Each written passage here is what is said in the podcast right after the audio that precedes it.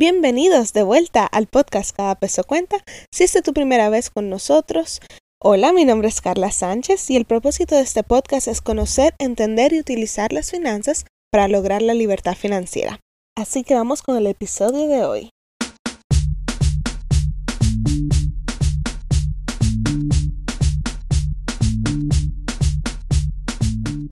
Ustedes leyeron el nombre de este podcast, me imagino que supieron de una vez que yo estaría hablando del dinero. Pero yo no creo que yo les di una definición de lo que es el dinero. Si ustedes buscan esto en Google, le va a salir que el dinero es todo activo o bien aceptado como medio de pago o medio de valor por agentes económicos para sus intercambios. ¿Qué significa eso? Sabemos que desde el principio de los tiempos la sociedad se manejaba con intercambios. Yo te doy una vaca y tú me das cinco gallinas. Pero el dinero es algo más básico y más neutro que todo el mundo puede aceptar y todo el mundo puede dar como medio de pago. Eso simplemente lo hace más simple las transacciones del día de hoy. Pero ¿qué se puede comprar con el dinero entonces? Bueno, tú puedes comprar ropa, viviendas, comida, o sea, todo lo imaginado que se puede comprar, lo puedes adquirir con la cantidad de dinero correcta.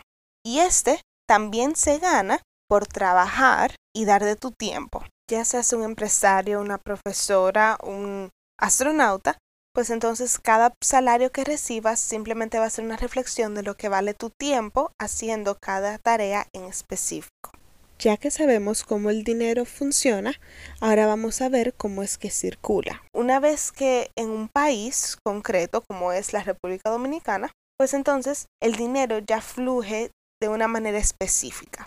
Nuestro país es considerado un país capitalista donde el gobierno no tiene la responsabilidad de cuidar económicamente a sus ciudadanos, pero sí ayuda a regular la cantidad de dinero que está fluyendo en el país para mantener una estabilidad económica. Aquí es que viene el término de la inflación y la deflación. Hay un estudio que se llama la teoría del Big Mac que ayuda a prestar atención a la inflación. Si un día una persona entra a McDonald's y compra un hamburger, un Big Mac, pues tal vez le cobren 150 pesos por el hamburger. Y luego la misma persona va cinco años después a comprar lo mismo y le cobran tal vez 200 pesos o hasta 300 pesos. Y esto pasa por la inflación. Este fenómeno económico ocurre cuando el dinero pierde valor. Entonces, como pierde valor, los productos son más costosos de producir y por ende es más costoso comprarlos. En todo el mundo hay inflación y también hay deflación, que es lo contrario a la inflación, que es cuando el dinero con el tiempo empieza a ganar valor.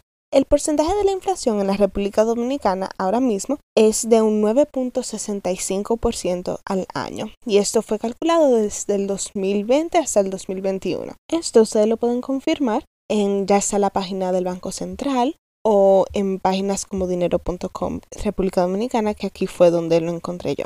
La inflación en un sentido es mala porque el dinero va perdiendo valor y muchas veces pasa que los salarios no suben aunque los costos sigan subiendo. Pero el beneficio de la inflación es que las personas, como saben que mañana puede estar más caro, pues deciden, pues aportan a la economía en el día de hoy. Al seguir comprando y ayudando a la economía, pues entonces crean más trabajos y más viviendas. En el contrario está la deflación, que aunque suene muy bueno que el dinero empiece a ganar valor, pues entonces las personas empiezan a guardar su dinero, obviamente, porque van a saber que el día siguiente pues puede valer más. Pero esto no ayuda a la economía en sí, porque trabajos empiezan a perderse porque ya no se necesita la misma demanda de productos y también las viviendas ya que no se está produciendo más dinero.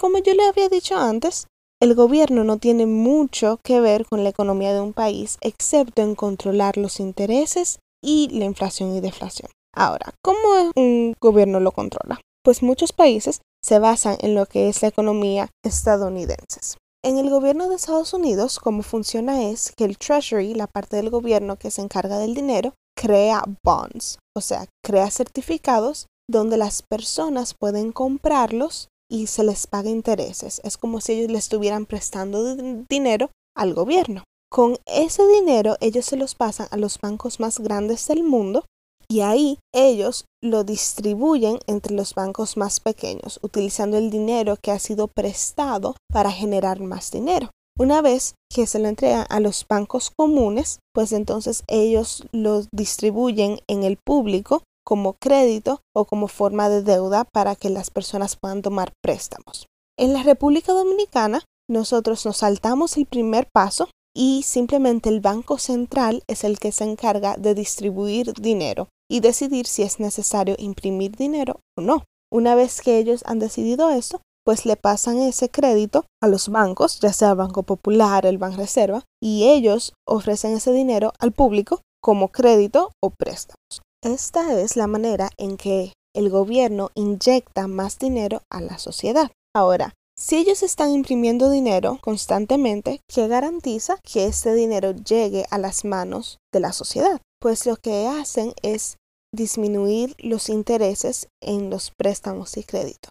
Cuando hay un déficit de dinero y se imprime, pues entonces los bancos bajan los intereses para ayudar a poner más dinero en la economía y así empezar un flujo de dinero saludable. Pero cuando esto está pasando demasiado y el gobierno quiere que el peso vuelva a recuperar un poco de valor, pues entonces sube los intereses para hacer el dinero un poquito más escaso y ayudar que las personas dejen de gastar el dinero y por ende los precios bajen. Al entender este sistema de capitalismo y en el que nosotros vivimos en la República Dominicana, nos ayuda a planear y ver de antemano nuestros planes financieros. De esta manera podemos planificar si deseamos vender o comprar, si tomar un préstamo o comprar acciones o certificados, dependiendo del momento en la economía que nos estemos encontrando. Esto es muy importante porque así vas a poder sacar el provecho de la cantidad de dinero que estás obteniendo en cada momento. Al entender estos conceptos, vamos a poder aprovecharnos de los déficits de la economía en la que estemos viviendo.